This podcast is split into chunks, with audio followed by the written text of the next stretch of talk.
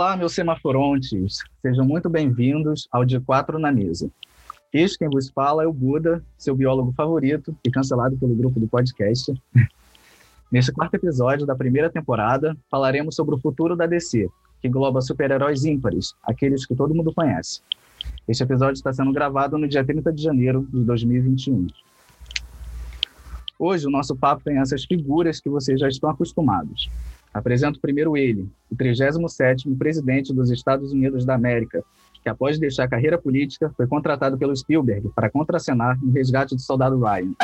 Então, meu caríssimo Nixon, se apresente. Eu tô sabendo desse meu histórico não, mas tudo bem. É, novamente gravando aqui no dia 30, fazendo episódio duplo hoje, e agora eu tô com menos sono, gente. Esse é, esse é, o, é o ponto positivo de hoje. Apresento também o copiloto do Han Solo, que após a morte do amigo pelo seu filho Kylo Ren e por ter xingado horrores de George Lucas, veio para a Terra estudar cinema. Ele vindo de uma galáxia muito, muito distante. Apresento o tio. Pode falar, tio. Fala, fez. Qual é, Jorge Pontual? O cara entrou no personagem mesmo, viado. Pessoa que não sai do personagem, porra. Fala, rapaz, beleza? Bem-vindos ao episódio 4 aqui e vamos dar continuidade.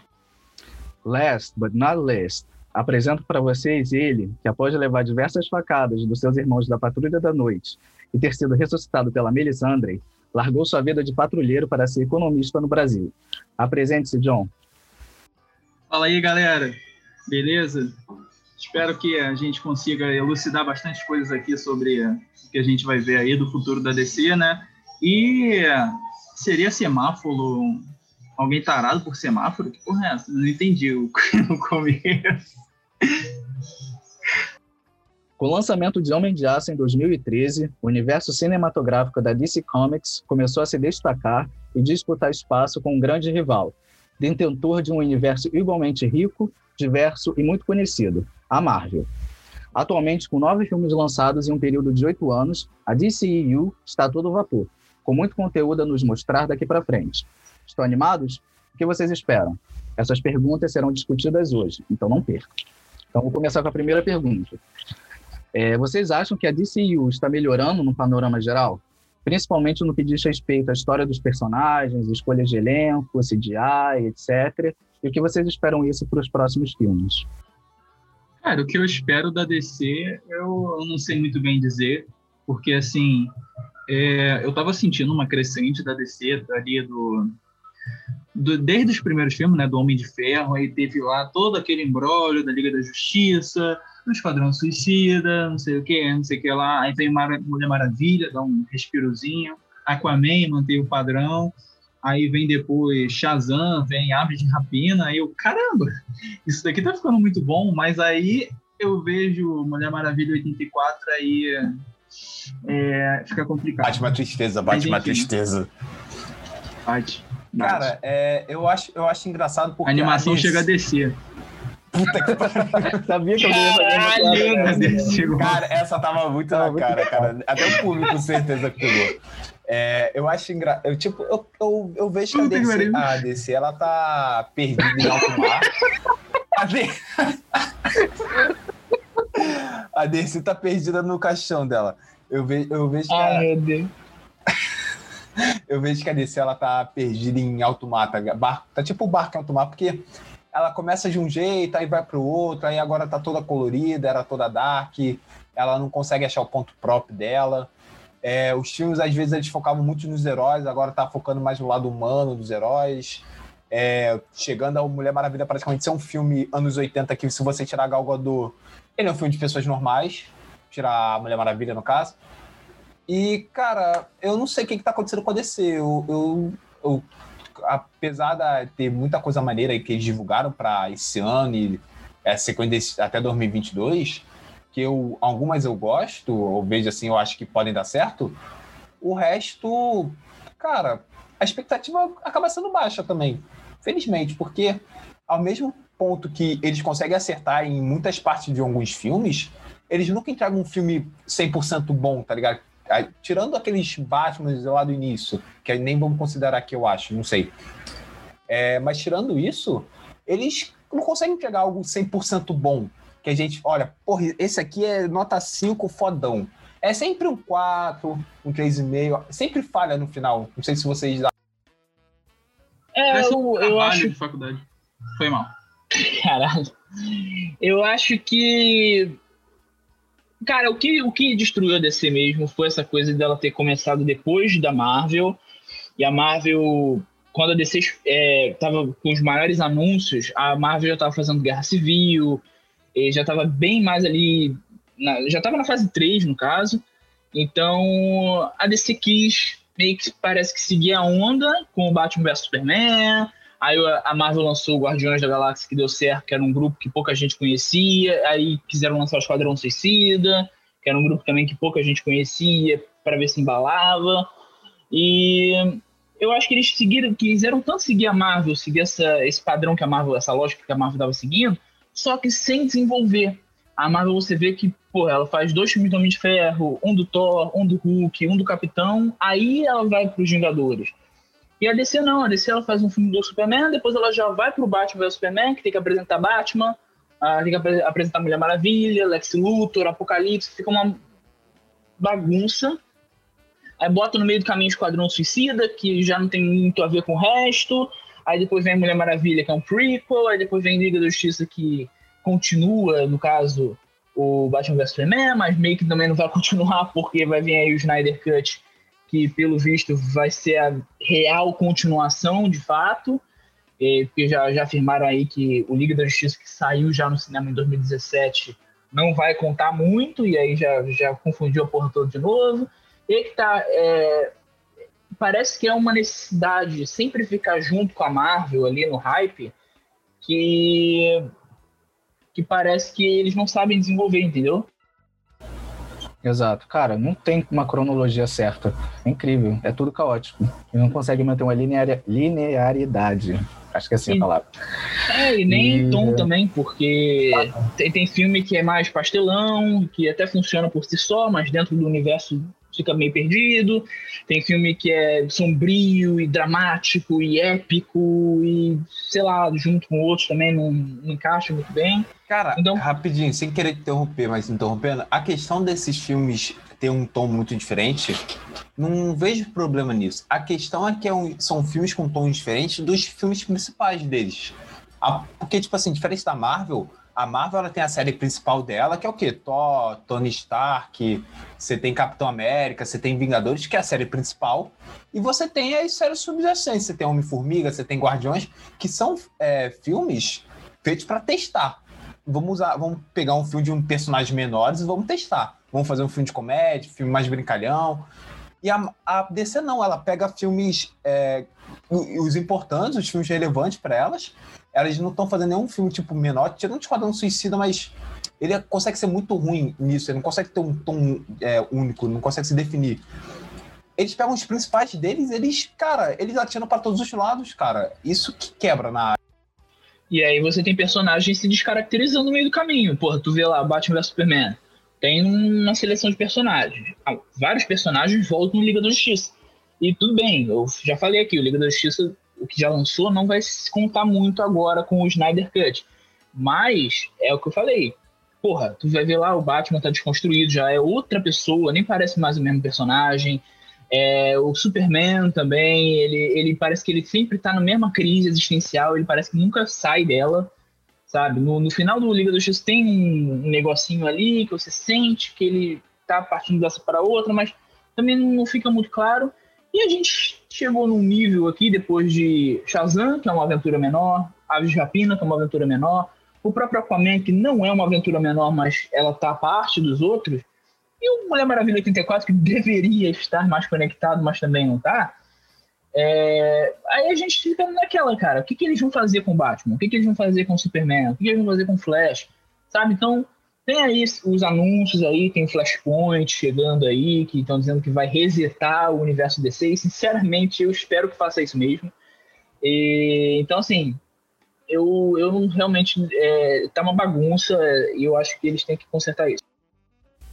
Exato. Cara, não, e o André, eu só lembrei da conversa dele antes. Ele falou que os super-heróis são muito melodramáticos, tem um aspecto mais sombrio e os vilões são mais, sei lá, carismáticos. É só a DC que consegue fazer isso, cara. Cara, eu não lembro de nenhum vilão da, dos filmes, cara. É... Vou, deixa eu tentar relembrar. A gente tem o, o... É Ares, que é qualquer nota. Você tem o Rei Orme, que eu acho que é o que mais teve relevância quando lançou. Teve uma discussão na internet, que ela ficou um pouco dividida. Uh, ah, tem resto... o, pô, tem o Michael Shannon do Homem de Aço como Zod, que eu acho ele um vilão bem legal. Ah, mas. É, eu só consigo lembrar desse também. Cara, mas esse filme, é, o início ali é tão ruim o CGI que eu tanto esqueci de que, que eu vi Mano, isso. O início, cara, para mim, é o final, é a pior coisa de, de todas, aquela batalha Transformers ali. Cara, eu não sei vocês, mas tipo, de 2013 até agora, o que, que vocês acham do CGI? Eu acho que piorou pra caralho. Eles estão papando tudo de CGI, tá ligado? Eu acho que não tá ficando legal, tá me irritando, assim. Eu acho que tá sendo mais uma coisa de essa regularidade enorme que eles pedem para lançar filme, não está abrindo espaço para o filme mesmo respirar e para a produção conseguir entregar tudo no prazo com uma qualidade boa. Porque, sei lá, até a Marvel mesmo está sofrendo com esse problema de vamos ter que lançar filme, lançar filme, lançar filme e, e faz o CGI aí no que der para fazer e tem que entregar. Anda lá. Ah, ah mas aí, produção. Mas para isso você tem a Marvel contrata várias equipes, vários freelancers e tudo mais. Eles conseguem gerir isso melhor. E não cara... a Marvel em si, mas eles podem gerir isso melhor, tipo, contratar mais gente. Eu não sei, eu não sei como funciona não, essa questão tudo CGI, bem, eu nunca estudei. Mas eu digo mas... que, por exemplo, assim, o CGI requer uma, uma tecnologia boa, requer muita gente, requer dinheiro, e assim, dinheiro, tempo, esse negócio tudo, assim, eu não sei se eu, a, a Warner, tudo que ela desenvolveu esse tempo de DC, ela conseguiria bancar, não. Se a Marvel, que é a Marvel, bancada atrás pela Disney, tá começando a dar umas falhazinhas assim absurdas, então assim, eu não sei o que esperar da DC. Na verdade, eu sei o que esperar, uma coisa provavelmente pior. É, cara, o que eu acho desse negócio do CGI, dessa, dessa questão técnica, é que eu acho que a Marvel, ela às vezes nisso também. A batalha final do Ultimato, já, eu, não, eu acho que ela já tá datada. Eu acho que Guerra Civil a batalha é um do que... Ultimato, ela, ela, foi, ela ficou datada assim que lançaram. Ela é emocionante, eu me arrepio toda vez que eu vejo ela, eu gosto muito. Mas, cara, é impossível você entender o que tá acontecendo em alguns cantos daquela batalha. Algumas cenas você fica, peraí, o que tá acontecendo aqui? Felizmente. O, o próprio Guerra Civil mesmo, ele tem, ele usa muito chroma key exagerado, a cena lá do aeroporto é chroma key, meu Deus. Só que a questão, a, a diferença que eu quero traçar aqui é o seguinte, a Marvel não usa o CGI como muleta. E assim, a DC, não, não sei nem se ela usa como muleta, mas a questão é, os heróis da DC são mais homéricos. Eles são mais, eles são mais, como posso falar, poderosos, eles são mais deuses mesmo. Batman nem tanto ali, mas, porra, Superman, Mulher Maravilha, só dois da tríade ali já já bateria Homem de Ferro, Capitão América, Thor, depende, entendeu? Então, assim, é, e mesmo Thor sendo um deus na Marvel, ele não tem essa coisa homérica que a DC trata o, o Superman e a Mulher Maravilha. Então, ou o próprio Aquaman mesmo. Então, precisar de CGI, precisa, mais do que a Marvel, inclusive. Só que é o que o John falou. Eu acho que essa, é, eu acho que eles estão tão é, embananados ali que primeiro eles também não têm a mesma quantidade de recursos que a Disney. A Disney é, já está muito na frente do que a Warner, enfim. É, e é o que eu falei. É o que eu ia falar antes, na verdade a, a, Disney, a Marvel no caso, ela tem ali o cara que é o Kevin Feige, que é a figura ali que administra os planos, os planejamentos da Marvel e tal. A DC não tem. Estavam falando até que ia ser o Geoff Jones, que é o produtor de vários filmes aí da DC, mas não tem o cara que é o mastermind, que é o cara que está por trás de tudo, que está organizando tudo, entendeu?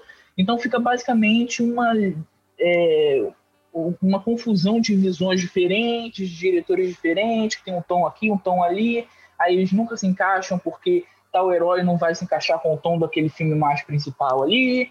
Então fica é como se você botasse, quisesse botar o Deadpool dentro dos Vingadores, sabe? Então fica uma coisa meio assim.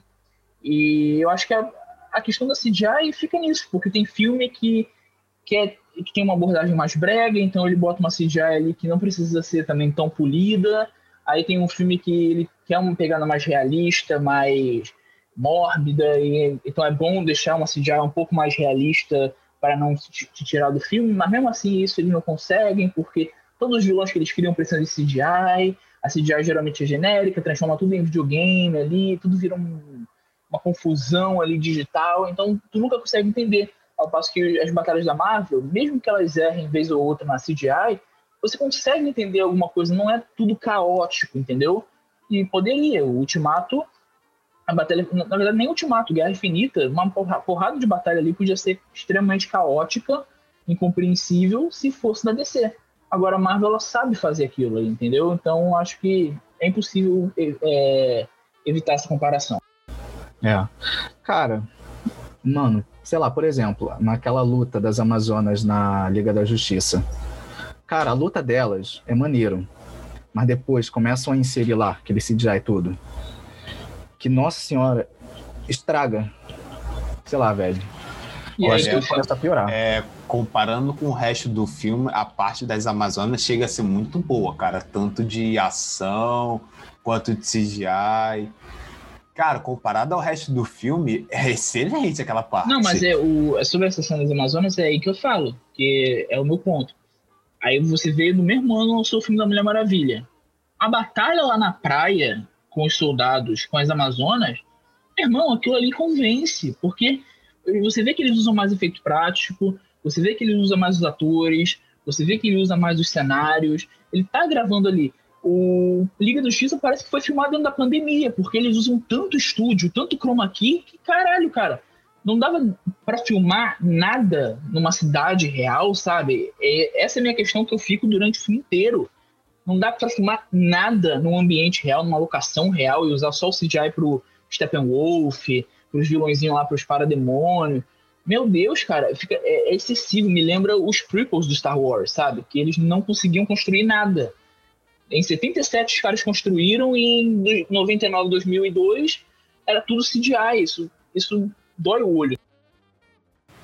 Eu fico pensando, é mais que o CGI é mais caro ou mais barato que fazer uma uma uma paisagem ou montar uma paisagem? Porque hoje em dia parece que tudo CGI e parece que é mais barato. Essa é a impressão que eu passo. Ou é menos trabalhosa. Eu acho que depende, cara. Depende da, da proposta. Até agora, por exemplo, está surgindo uma coisa que teve aí no, no filme do, do Brad Pitt, que eles usam um telão para dar mais realismo, que parece ser uma alternativa, eu acho, muito boa.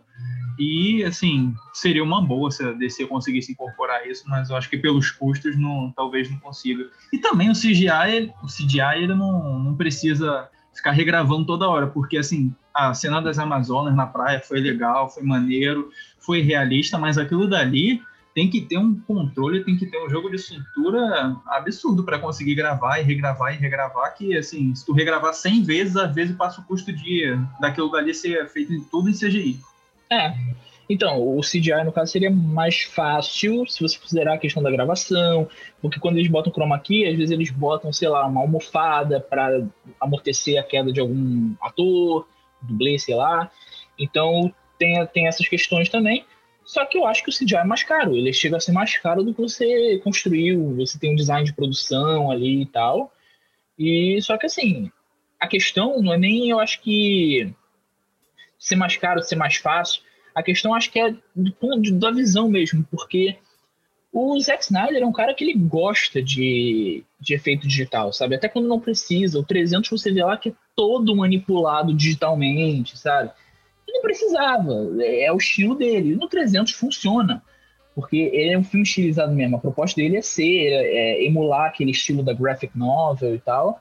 Agora, no filme da Liga, ele tudo bem, ele gosta de emular também alguns frames, né, de, dos quadrinhos mesmo e tal. Porra, não é como se não desse para fazer aquilo ali numa locação real, entendeu? A própria Perry Jenkins no Mulher Maravilha, o primeiro, pelo menos, ela já demonstrou que isso é possível nessa própria cena da praia mesmo. E até quando ela usa mais CGI na cena da, da Terra de Ninguém lá, que ela salva a vila, é mais orgânico. Você não sente uma, uma necessidade de fazer tudo em CGI. Você percebe que tem coisa ali, você percebe que eles estão na lama, Você percebe que tá, tá sujo, é um ambiente sujo, um ambiente poeirento, sabe? Quando tem uma explosão que eles usam a CGI. Agora, no caso do Liga da Justiça, para mim é o que mais fica evidente isso, não, é tudo em CGI. A cena lá que eles ressuscitam o Superman, você vê, você presta atenção no pé dos personagens, você vê que eles não estão pisando no mesmo lugar, sabe? Tipo, você vê que ali é uma CGI, eles provavelmente estão pisando num chão verde. Meus, tá, tá... Olha só, olha só, meus parabéns, você ficou olhando pro pé dos personagens, cara. Eu tava olhando pro fundo, não pro pé deles. Mas não. Não, cara, é porque assim, é, eu vi o filme pela segunda vez e essa questão da CGI me incomoda demais nesse filme. A ponto de eu falar, cara, não é possível que tudo é CGI. Eu começo a perceber nas paradas e eu vejo que é tudo CGI, entendeu? Então é uma coisa assim, assustadora, que eu falo, caralho, mano, pra quê, sabe? Não tinha um pedestal ali, não tinha uma escadinha para eles ficarem em pé ali para parecer alguma coisa minimamente real. Então isso, isso me, me tira muito do filme, essa, esse nível de artificialidade gigante que eles têm. Porque no Aquaman é compreensível, sabe? Que eles estão embaixo d'água. E ainda assim, soa muito mais realista do que qualquer cena da Liga da Justiça. É isso que eu não consigo entender. Podemos ir para a próxima pergunta? Acho ou... que a gente pode ir para a próxima pergunta. Já a gente conversou bastante sobre ela. Ou, ou, alguém tem um ponto a adicionar mais? Tá, segunda pergunta. Bora lá. Os futuros lançamentos da DCU são de filmes com personagens já trabalhados. Vi de Mulher Maravilha, né? O primeiro de 2017, esse que lançou ano passado de Mulher Maravilha 1984 e também em filmes como Liga da Justiça, né, que engloba Superman, Batman, etc, etc. Vocês acham que a DC ela deveria explorar mais personagens do universo da DC Comics? Ou, ou vocês acham que tá legal, tá os, os filmes estão sendo produzidos de uma forma mais exponencial, positiva, legal?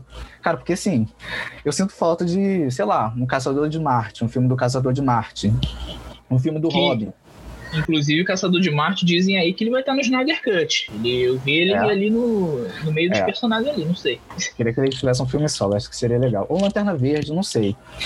Porque, cara, eu acho que, assim, é um ponto bastante negativo da DC, que é só trabalhar nesse nicho que é, é Superman, Batman, é Mulher Maravilha, Aquaman acabou e não trabalhar outros personagens que acho que seria mais interessante. Tanto que a Marvel faz isso, né? A Marvel agora vai lançar a série da, do Loki, vai lançar um filme da, da Viúva Negra. Não fica só naquele nicho, sei lá.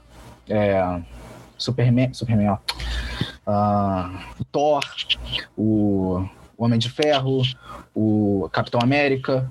A Marvel tem um ponto positivo nisso. A DC, eu acho que ela tá criando um nicho assim que eu acho que não vai nem para frente nem para trás. Não sei se vocês acham isso. Então, cara, o que eu diria para essa questão é, assim, essa ideia aí do, do reboot, que o tio até chegou a comentar, eu vejo como se fosse a coisa mais interessante, porque, assim, até agora eles não conseguiram engatar com os personagens principais, então nada me garante. Assim, eles teriam que ter um esforço descomunal para conseguir compensar esse histórico todo deles de, de falhas com personagens que não são tão assim tão chamativos, não, não chamariam o pessoal para o público. A Marvel ela construiu, ela construiu, né? Esse é, começou a primeira fase, né, com os personagens principais ali dos Vingadores e depois começaram a encaixar nas outras fases seguintes aqueles que seriam a, sei lá, a linhagem secundária. E tudo bem, a DC ela conseguiu, na minha opinião, fazer isso mais ou menos que assim os personagens principais, a linhagem principal deles foi ali essa coisa mais sombria, não sei o que, teve ali Mulher Maravilha que se salvou, Aquaman também, na minha opinião, né?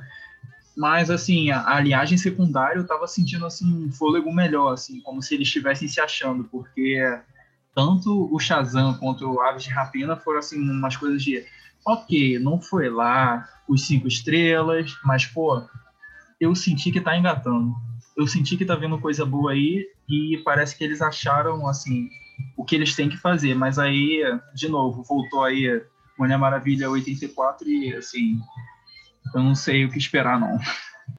Olha, gente, eu, eu tava pensando aqui uma, em soluções, e a solução que eu vejo é o que eles podem pegar e fazer, tipo, como vou fazer agora com um filme do Batman novo.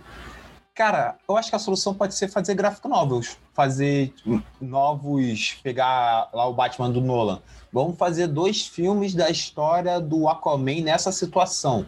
Porque, cara, Mulher Maravilha 84 acabou de lançar. Tem um mês aí. E, cara, é uma decepção. É uma puta decepção. Ah, moleque, boa! é uma decepção. Nossa senhora! Eu achei que vocês estavam falando de cancelamento. cara. Mas aí, é... cara, o filme passa, tem duas horas e meia, longuíssimo. Os primeiros 50 minutos não acontece nada, feijoada. É impressionante. A gente passa 50 minutos olhando, ah, e aí, o que acontece? Você tem uma cena de ações tosquíssimas no filme. Cara, faz fazer o primeiro filme ser, porra, a perfeição comparado a esse. Então, já que a questão é que tu pega, eu acho muito, é que alguns personagens, para mim, ficaram maneiros nos. Alguns atores ficaram maneiros em alguns personagens. Tipo, Jason Momoa ficou maneiro como Aquaman. Ele não é tão sério, mas o tom do filme é mais comédia e ele encaixa bem nesse sentido. Você tem a Gal Gadot, que eu acho que encaixa bem como Mulher Maravilha. Ela passa a mesma imagem da do desenho, mas o roteiro e, o, e, o filme, e os filmes não ajudam. E, cara, eu acho que só esses dois que eu salvaria, tá ligado? Os, o Flash o, e outro guri de ferro não tiveram muito destaque, então não tem como falar muito. Mas eu acho que o que eles podiam focar agora, para também fugir um pouco dessa é, fórmula Marvel de fazer um principal e depois de alguns anos começar a fazer subjacente. Eu acho que eles podiam focar mais em graphic novel, porque a DC tem muita história boa. Tem muita HQ que vendeu pra caralho da DC.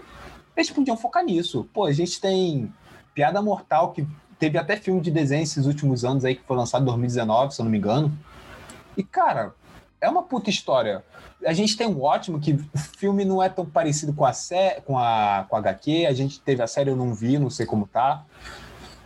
Podiam focar mais nisso, eu acho. E eu acho que eles podiam focar mais nesse ponto, porque sai um pouco dessa fórmula Marvel e dá um tempo para esses filmes que estão lançando agora, e aí começa já a pensar em fazer reboot. Eu acho que eles podiam focar nisso. Não sei o que vocês acham dessa ideia. É, então, cara, é aquilo. Para mim, se é, ó, vamos, vamos com, vamos, como posso dizer? Vamos supor que a DC vai ficar nesse negócio, que ela não vai rebutar com Flashpoint. É, para mim, se ela tiver continuar nessa linha, ela é melhor esquecer essa porra de universo compartilhado e fazer filme independente. Fazer filme meio Aves de Rapina, que o Aves de Rapina é um filme que você vê ali que ele tá bem aquém ali de todos os outros filmes, o Shazam principalmente. Então, assim, porque, sinceramente, não dá para fazer um universo compartilhado tão bagunçado quanto já tá. não, mas, filmes, mas assim, mas assim, eu não penso nem em fazer, tipo, filmes independentes, não. Graphic novel, meu. Pega as HQs, pega as melhores histórias. Tipo Logan. Logan se inspirou em Old, Old Logan e pegou uma outra HQ agora que eu não lembro. De verdade, eu concordo muito com isso que o Nixon tá falando, de adaptar graphic novel. Só que aí o que a DC faria é abandonar a Fórmula Marvel e tentar copiar um grande é. expoente aí do cinema brasileiro que é o Mônica Verso, cara. Então, não sei, assim, o que seria que bom. Pariu. Mas seria interessante. Concordo. Cara, eu acho que sairia dessa fórmula da Marvel, que eu já tô até achando um pouquinho chato que a gente, toda hora a gente sempre compara com a Marvel. Tudo que a gente fala da DC, a gente vai comparar com a Marvel pô, eles podem tentar ir para uma outra via, entendeu? Então, mas é porque justamente a DC, ela, ela se atrelou a essa Fórmula Marvel para tentar entrar na onda aí e não deu muito certo. Mas se ela pegasse esse negócio de graphic novel, aí eu realmente eu, eu vejo uma coisa até melhor do que aquilo que eu, que eu citei, que o tio citou de, desse Flashpoint, porque abriria espaço para ter as diferenças de filmes que eles tiveram entendeu? A diferença no tom. Que aí tem essa graphic novel aqui que é mais colorida, vai ter essa graphic novel aqui que é mais tal, não sei o que, não sei o que lá, entendeu? Essa é, e é em vez de opinião. fazer filme único, que eu, dependendo da HQ, dá para fazer. Pô, você pode fazer dois filmes, uma trilogia assim no máximo. Dois filmes eu acho sempre o ideal. Cara, ficaria, pô, perfeito. Eu acho que essa é a solução que eles podiam buscar. Se eles ouvirem então, a gente aí, eu vou, quero, vou cobrar por isso depois, se ouvirem a gente. Mas foda que eu acho que isso não vai acontecer, porque essa parada de universo compartilhado tá na moda, entendeu? Até, na, até monstro, até de, de, de, parada lá da Universal, o pessoal tá fazendo isso, entendeu? O que eu, o que eu acho é o seguinte: se mantivesse essa linha de filmes que já tem aí, para mim, devia esquecer essa ideia de universo compartilhado e ficar, tipo, Shazam, Aves de Rapina, esses filmes assim que você vê que eles não se interessam se eles vão ser encaixados no universo ou não, entendeu? Agora, como eu acho que isso não vai acontecer, e como eu acho que o Flashpoint realmente vai ser um reboot, o Flashpoint aí tá programado, só para ver aqui a data, 4 de novembro de 2022. Não sei se vai sair lá. Mas se ele fosse um reboot, para mim o que, o que seria perfeito é o seguinte: troca todos os atores do pessoal principal. Henry Cavill sai, que já também, pelo visto, realmente já não quer voltar mais. O Ben Affleck diz, disseram que vai voltar aí pro, só pro Flashpoint, mas eu acho que não tem mais outros planos com ele. Tira o Ben Affleck, tira até Galgador, talvez botar Galgador numa franquia é, independente, igual que o teve o Joaquin Phoenix como Coringa e o Jared Leto como Coringa. O Jared Leto é do universo compartilhado, o Joaquin Phoenix é o a parte. Então o Galgador seria a parte aí, pegava outra Mulher Maravilha, porque se for nessa ideia de universo compartilhado, cara, não dá certo o universo compartilhado com esses atores que tem agora. São atores muito canastrões, eles são atores de filmes de brucutu, basicamente. Ele, é a mesma coisa você criar um universo compartilhado com Sylvester Stallone, Schwarzenegger e Van Damme. Eles só sabem fazer poker face, só sabem ser, ter aquela postura marrenta, aquela postura de deuses, enquanto, por exemplo, de novo comparando com a Marvel, a Marvel consegue fazer um universo compartilhado carismático porque os atores, os personagens, consequentemente, eles têm nuances, eles têm momentos, eles têm momentos de raiva, eles têm momentos de alegria, eles têm momentos de felicidade, eles têm momentos, enfim, eles têm momentos de medo, de dúvida, eles são personagens. Os, os da DC não são personagens, eles são figuras, eles são action figures. E estão ali para entrar na batalha, mas eles não têm jornada, eles não conseguem ter jornada. E quando tem um drama, é mal atuado, é mal, é mal escrito, é mal desenvolvido, sabe? Então, se for para criar um universo compartilhado e realmente resetar em Flashpoint, tira todos esses atores, tira até Jason Momoa como Aquaman, porque ele pode funcionar em aventurona separado, igual a Galgador, mas num universo compartilhado, com várias histórias, vários dramas não sei o que, ele não funciona, porque o tom dele é uma coisa, o tom de um universo compartilhado seria outro, sabe? Então, assim, reseta tudo isso, bota outros atores e começa a desenvolver, cria lá o Homem, Homem Superman 1, é, Batman 1, Mulher Maravilha 1, Aquaman 1, Liga da Justiça. Acabou. Aí cria uma fase 2, entendeu? Vai, vai, ser muito parecido com a Marvel? Vai, mas se for no universo compartilhado, cara, para mim só assim dá certo. Porque jogando ideia assim não dá. Ela já mostrou que não dá. Cara, se, se a gente for pensar nessa ideia de continuar nesse mundo compartilhado, eu acho que seria interessante até pegar no. O debate, mas ele deve sair, deve ser em, em quê? Deve ser anos 80, anos 90, mais ou menos? 90? Cara, olha que interessante seria fazer uma Liga da Justiça nos anos 90. Imagina. Pô, olha quanto tema você pode abordar atuais naquela época. E, e, e, tipo, já que a Marvel tá fazendo 2021, vamos voltar um pouquinho no passado. Já que você quer manter essa ideia de universo compartilhado, volta um pouquinho no passado. Porra, eu acho, depois desse esse trailer do. saiu agora do The Batman, me empolgou muito o Robert Pattinson. Eu acho que. Eu, tô, eu espero que ele seja de Batman do caralho. Que ele, porra, empolgou pra cacete. Pode tentar, pode ser uma via. Qual o problema? de verdade, eu concordo muito com esse ponto que o Nixon trouxe de focar em graphic novel. Seria para mim assim o diferencial. Se a DC tivesse ouvindo a gente, eu recomendaria esse Obrigado, negócio John. porque assim esse lance de continuar no universo compartilhado e assim, continuar deixando a DC na sombra da Marvel, isso com certeza. E também, sei lá, essa fórmula do, da Marvel já está saturada, esse negócio de universo compartilhado. A Universo tá voltando com esse negócio aí, que era o Universo, né, que tinha lá Frankenstein, não sei o que, não sei o que lá, enfim. Que, assim, pegando por esse lado, abordando esse lado sombrio que a DC já tinha nas graphic novels, tipo esse Batman que tá para vir aí do, do Pattinson, que o Pattinson, assim, quando ele se dedica, ele é muito bom, o próprio Coringa, que foi super premiado, se a DC focar no público cult, vai dar certo. Pode, é, pode dar certo em termos de qualidade. Agora a questão é, eu não sei se isso vai rolar. Eu também acho uma boa ideia.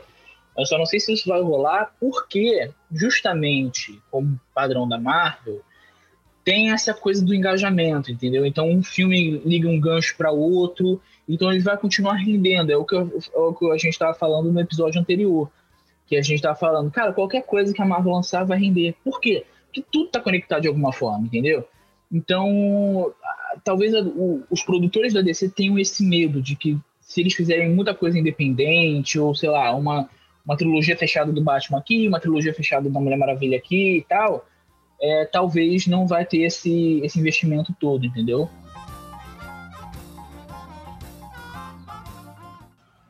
Então vamos lá.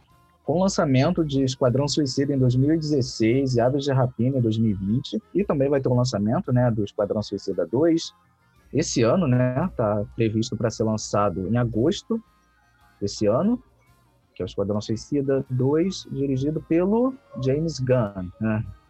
É, é, a DC, né, ela está explorando outra perspectiva além a dos super-heróis, que é a dos vilões, né?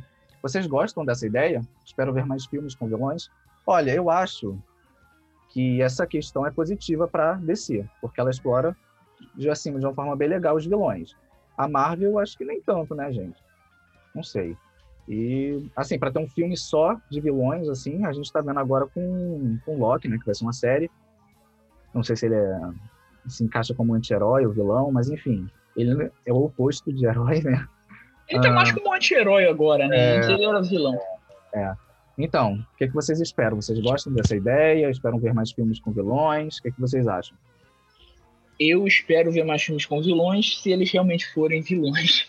Porque, assim, cara, Esquadrão Suicida, os caras começam ali mal encarados, parecendo criminosos mesmo, igual o David Ayer gosta de fazer no filme dele. E, tipo, no final, depois eles começam a virar os ursinhos carinhosos, tá ligado? Tipo, eles começam a ficar se abraçando, bebendo juntos, falando que se amam, dando aconselhamento psicológico um pro outro, sabe? Eu acho que... Pelo Bandido que também é gente, pô. Concordo. Ok. Tem que, Mas é, pelo, pelo que eu vi do trailer, assim, do... Não é, não é exatamente um trailer, foi mais um material promocional que eles fizeram aí do novo Esquadrão Suicida, né? Que ainda não ficou muito claro se eles vão rebutar o Esquadrão Suicida e não, não considerar é, o outro. É, na, no que eu pesquisei aqui, é tá como reboot mesmo do grupo. Vai manter só alguns personagens, vai manter o Jared Leto como Coringa, infelizmente. Vai manter a Margot Robbie e o aquele coronel do Rick Flag lá. O resto Margot, vai tocar tudo. Margot Hobbit? Quê? é, não é isso não? Margot Robbie. Ah. Cara, então, essa visão do James Gunn, pelo que pareceu ali no material promocional, me parece uma coisa mais anárquica. Eu achei isso legal.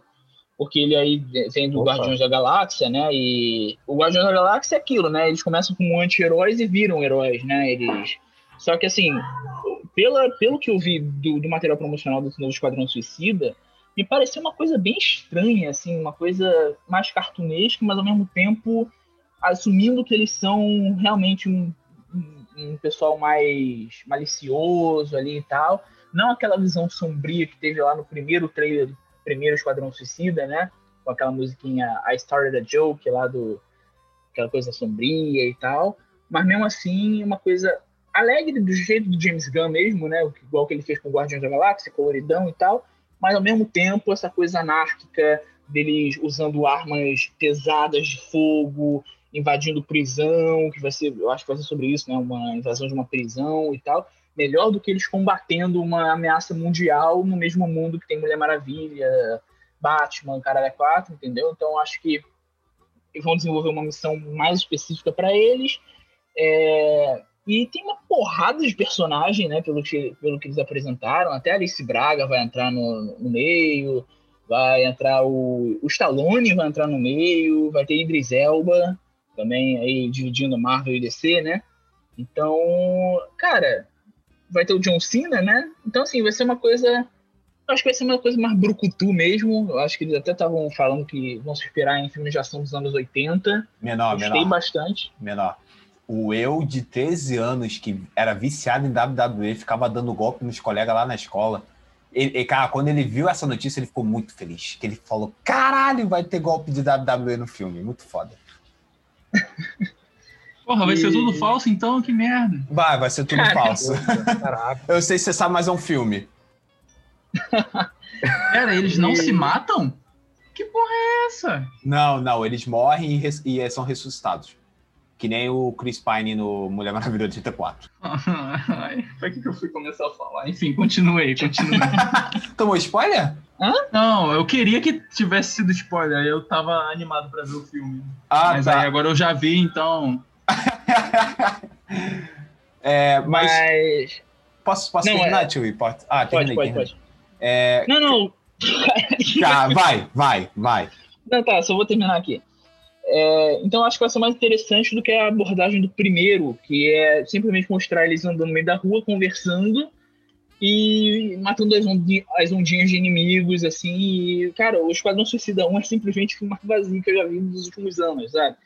Então, sinceramente, é- foi bom eles terem deixado a Margot Robbie, foi bom eles terem deixado o Joe Kinnaman como Rick Flag aí. É, agora, a abordagem que eles vão fazer com esses personagens é diferente, porque eu não quero ver mais a Arlequina sendo a maluquinha boazinha, sabe? Quero ver a Arlequina sendo a doida, varrida e psicótica que ela é realmente, entendeu? Acho que seria legal, mesmo com um tom mais humor, é, bem-humorado, assim, mas não que ela fosse a maluca fofinha igual que ela foi nos outros dois filmes, entendeu? Meu sonho. Cara, Margot Robin é perfeita pra esse papel. Na moral, eu não vejo outra pessoa fazendo a Arlequina, sinceramente. É, só continuando a minha frase lá que eu tava, tinha falado. É, olha, minha questão com esse filme que me dá um certo receio é que é um filme anunciado para agosto. Agosto é logo ali, porque dezembro a gente sempre vê que, caralho, o ano passou muito rápido, então agosto tá muito perto. E a gente não tem nada de tra- trama decidida para esse filme, tá ligado? E tem. Então, a- qual é a trama? É só um monte de Eles vão invadir uma prisão Então, na América do Sul, uma prisão que era um laboratório. É é um, é um Ah, laboratório. já saiu algum Sim, trama? vai ser um laboratório. Mentira, que vai invadir bagulho. É um laboratório. Vai libertar o Nend lá. Acho que é um laboratório da época do nazismo e tal, só que atualmente eles estão eh, desenvolvendo alguns experimentos meio bizarros lá e tal. Eu acho que eles podem até botar o. Como é que vai ser o cara, o tubarão, né? O tubarão rei, que vai ser lá o cara com a cabeça de tubarão. Talvez ele seja até um corpo desses inteiro, negão. experimentos. Corpo inteiro. Ah, Na ele imagem tem- é corpo inteiro. Ele tem a perna humana, né? Não, não, corpo inteirão, tubarão. Caralho, como é praticamente. que ele um- vai é um- andar então, cacete? Ele tem perna humana assim. Não, não, tá. Ele tem uma perna humana, mas é é uma perna muito inchada, tá ligado? Ai, Eu ai. sei, então. Então, eu acho que talvez ele até seja um dos experimentos aí e tal. Mas ele tem um fiapo de trama. Cara, o que me lembrou vendo o material Olha, profissional, olha só, vendo só a... te interrompendo aqui rapidinho. Eu já fiquei contente com esse essa trama aí de invadir um laboratório que já não vai ser sobre o fim do mundo, que nem foi o primeiro. Então isso já me deixa um minimamente contente pra esse filme. É, Porque o primeiro que lançou, o trailer, o primeiro trailer foi foda, eu fiquei na expectativa de ver. Graças a Deus não vi no cinema, economizei dinheiro. eu vi na pré-estreia. Você comprou uma camisa do Coringa, cara. Eu achei aquele inacreditável. Pois é. Então, assim, o que me lembrou o, o, trailer, o trailer, não, o material promocional e a- essa, essa premissa foi o próprio Predador, lá com o Schwarzenegger, né, que também se passa no meio de uma floresta na América do Sul, é, os- um grupo ali seleto de caras indo para uma missão simples, mas no meio dessa missão acontece uma parada, então acho que pode ser interessante, porque, primeiro, a gente tem muitos atores ali que são melhores do que os atores lá do, do Predador. Então vai ter uma dinâmica interessante ali entre eles, com certeza. Então não vai ser aquela chatice, porque o James Gunn sabe criar personagens carismáticos, até no Guardiões 2 que eu não gosto. Os personagens continuam muito carismáticos. Então, então acho que não vai ser. Eu realmente não espero que seja a tragédia que foi o primeiro filme, mas vamos ver, porque eu, sinceramente, eu quero que eles continuem trabalhando vilões, porque a DC tem vilões bem, bem melhores do que a Marvel. Agora, tem que ser como vilão. Não adianta ficar nessa coisa de transformar todo mundo em bonzinho, em coisa fofa, que, cara, aí perde completamente a questão de você criar empatia com os vilões, entendeu? Eles viram heróis, pra- praticamente, só que meio tortos ali, entendeu? Então, não tem muita graça. Eu até ia comentar realmente desse ponto que o tio colocou em questão agora dos heróis, dos heróis, ó, dos vilões da DC eles serem assim. Eles parecem pelo menos na minha memória coletiva, eles parecem ser muito mais assim impactantes do que os vilões da, da Marvel. Lembrando, por exemplo, da trilogia mesmo que o Christopher Nolan fez e conseguiu trabalhar os vilões lá do, do Pinguim, sei lá. Se bem que só lembrando dos vilões do Batman, mas os outros são assim. parecem ser muito melhores do que os da, da, da Marvel, né? E pegando esse ponto aí do, do Esquadrão Suicida, para mim, a Margot Robbie, ela agora está com uma participação maior, né? Ela exigiu isso e conseguiu. E, assim, pegando esse norte da, da Arlequina, se ela continuar daquele jeito, para mim, tá, tá o ideal. Eu acho que já vale, assim, o ingresso do, do próximo Esquadrão Suicida. Mas, assim, aquele ingresso de, de meia entrada, segunda-feira, que é uns sete e pouco. Mas ainda vai. ah, não, peraí. O que eu completaria é o seguinte, que, assim, é, por exemplo, voltando lá ao Aves de Rapina, Caraca. Perdão, deixa eu mutar. Valdomiro, você por aqui.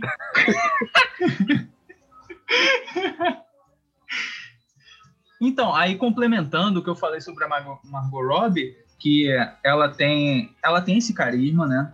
Mas ela mesmo assim ainda é uma vilã, e isso ficou muito bem expressado no Aves de Rapina, naquele lance todo dela quebrar a perna do, do pessoal, atirar, invadir delegacia mas ainda assim conseguiu, assim, ser aquela coisa cativante, entendeu? Se eles conseguissem explorar mais esse lado, acho que seria muito mais interessante, porque os heróis são, é, tá bom, tu mata todo mundo e tá, mas e aí, o que que tu tem para oferecer aí? É, eu acho que é por aí mesmo. É, eu acho que vai, por causa desse Esquadrão Suicida, vai ter uma. Acho que eles estão embarcando nessa parada da Marvel também de fazer série, de spin-off, assim.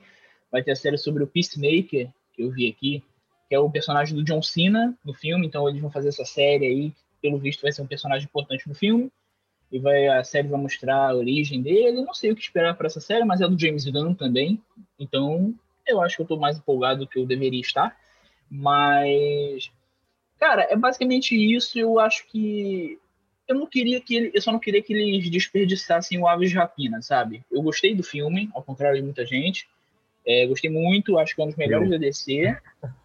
Ele quase me matou. É, acho que é um dos melhores da DC. acho que. Steve quase me matou, é isso. Vai, André. Vai, continua. Acho que. Acho que. Assim, poderia até valer uma. Um, talvez um outro filme. Ou talvez uma minissérie ali, focando numa aventura separada das aves de rapina. Que eu achei realmente uma, uma, uma abordagem carismática ali. Nem todo mundo ali é vilão, né? A Arlequina é, no caso, mas a Canário Negro, por exemplo, não é nem a nem a, a, policial, a Renê, nem a própria caçadora, entendeu? Então, acho que poderia surgir ali uma coisa interessante. Agora, sobre a Arlequina, vai ter que ver como é que eles vão tratar sobre ela no, nesse novo Esquadrão Suicida, porque eu gosto de, do que eles fizeram com ela no, de Rapina, ficou bem melhor do que no primeiro Esquadrão Suicida, que ela só serve ali para decidir se maluquinha uma vez ou outra ali, mas no geral ela é bem sã no Aves de Rapina, pelo menos, você, você se convence que ela é realmente maluca. Mas eu quero ver um pouco mais disso nela, sabe? Eu quero ver um pouco mais desse, dessa coisa sem noção nela, principalmente com esse elenco aí do novo Esquadrão Suicida. Eu acho que poderia render situações interessantes. Ainda mais considerando que o público que está acompanhando toda essa, essa dualidade aí, Marvel e DC, é um público que está aí desde 2010 e deve ter, no mínimo, aí uma geração que tem uns 20 anos, que é tudo bem, é mais ou menos a nossa idade, mas assim, é um público que já está mais. Como é que eu posso dizer? Já está com. Eu não sei, é sommelier mesmo que fala, sei lá. Enfim, é um público que ele já espera alguma coisa assim, mais violenta, alguma coisa mais sádica, sei lá, alguma coisa do tipo, que é justamente o que essa Arlequina aí do Aves de Rapina apresentou pra gente. É, acho que seria interessante. Eu acho que realmente confirmaram que o novo Esquadrão Suicida vai ser um pouco mais violento nesse aspecto, né? Então, talvez venha aí uma, uma abordagem meio, meio Kingsman, igual que eles fizeram com o Kingsman, que é uma coisa que ela tem ali seu lado lúdico, de só que ela tem ali o, a violência da graphic novel também, entendeu? Então, acho que pode, pode funcionar, aquela, aquele sarcasmo, acho que seria interessante. A questão, bora lá. questão de prova, Caô. Questão de prova, é uma prova o podcast hoje. Já tiramos é, 10. Reprovei de novo. Que droga. Você vai contratar gente, cara. A ideia do Nixon e do John, pô. Graphic novels, que isso? Eu acho que ela vai ser que nem aquele meme que estão fazendo aí. A DC ouviu o nosso podcast de quatro jovens que deram uma ideia boa, vieram e processaram a gente 200 milhões de dólares. Na moral. eu não vou ter dinheiro pra pagar isso, não. Nem um advogado eu vou ter. DC patrocina nós. É isso aí, papo reto. O universo da DC pretende focar suas próximas produções em filmes solo de super-heróis e também continuações desses filmes solos. A gente tem, por exemplo, o Flash, né, que vai ser lançado em 2022, o Aquaman 2, que também vai ser lançado em 2022, e o Shazam, que vai ser lançado em 2023, né? É, qual a expectativa de vocês para cada um desses filmes? O que vocês têm a comentar sobre cada um deles? Já vou dar logo a minha opinião. Flash vai ter o Ezra Miller, não gosto dele, não vejo muita expectativa nesse filme. Caraca, direto. o que você acha de tal personagem? Sim, não. Aquaman 2. Cara, o primeiro foi bom, eu gostei. O diretor desse dois também vai ser o James Wan, que fez o primeiro, então expectativa alta, eu gosto do Aquaman. E, mano, o Jason Momoa, ele devia ser ancião do Doutor Estranho. O tapão desse cara, a tua alma sai do corpo rapidinho. Papo reto. Na moral. Não, Shazam... a foto dele com segurança. Mano, ele é maior que segurança, velho. Ele defende o segurança. e o Shazam, cara, eu gostei muito do Shazam. Do primeiro Shazam. E é isso. O que, é que vocês acham? Qual a expectativa de vocês? Ah, caralho, eu tô vendo a foto do Jason Momoa com segurança agora, mano. Caralho. Imagina tu ser um segurança ter que defender o negócio do Jason Momoa. Porra. Brother, eu, era engra engraçado. Filho, um vai por Na baixo, época... um vai por cima, filho. Um agarra o pescoço, o outro chuta as bolas, tá ligado? Ele é o vigilante, eu... Jason Momoa. Na época que eu deixei meu cabelo crescer, eu mirei no Jason Momoa, né? Em quem eu acertei, eu, eu não sei, mas nele não foi. Um tiririca. Ah, é. Tiririca. é, cara, sobre os filmes solos da DC, foi o que eu falei mais cedo. Tirando o Batman e o Aquaman 2, que eu gosto muito do personagem, do Jason Momoa, a atuação dele. Não da atuação dele, mas ele caiu bem no papel. O resto, cara, eu, depois desse Mulher Maravilha 84, eu não tenho mais perspectiva boa nenhuma. Eu, pô, eu não penso em ver The Flash no cinema, não vejo em ver Shazam no cinema. Eu, Adão Negro, cara, eu vou esperar é, Nego falar se tá bom ou ruim, porque eu tô vendo que vai ser um filme com muito CGI, que os caras não vão ter trabalho de montar eu acredito que ele está relacionado ao Egito e tudo mais, né?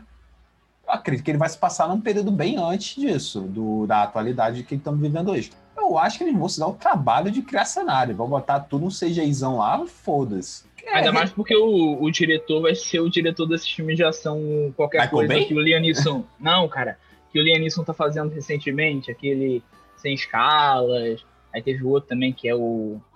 Teve um outro, sei lá, do de trem, alguma coisa assim. É esse filme de ação que o Liam Neeson fez nessa última década aí. Olha, cara, se as, as, lutas forem minimamente boas, eu já vou ficar contente, porque Mulher Maravilha, a luta de Mulher Maravilha a última é coisa.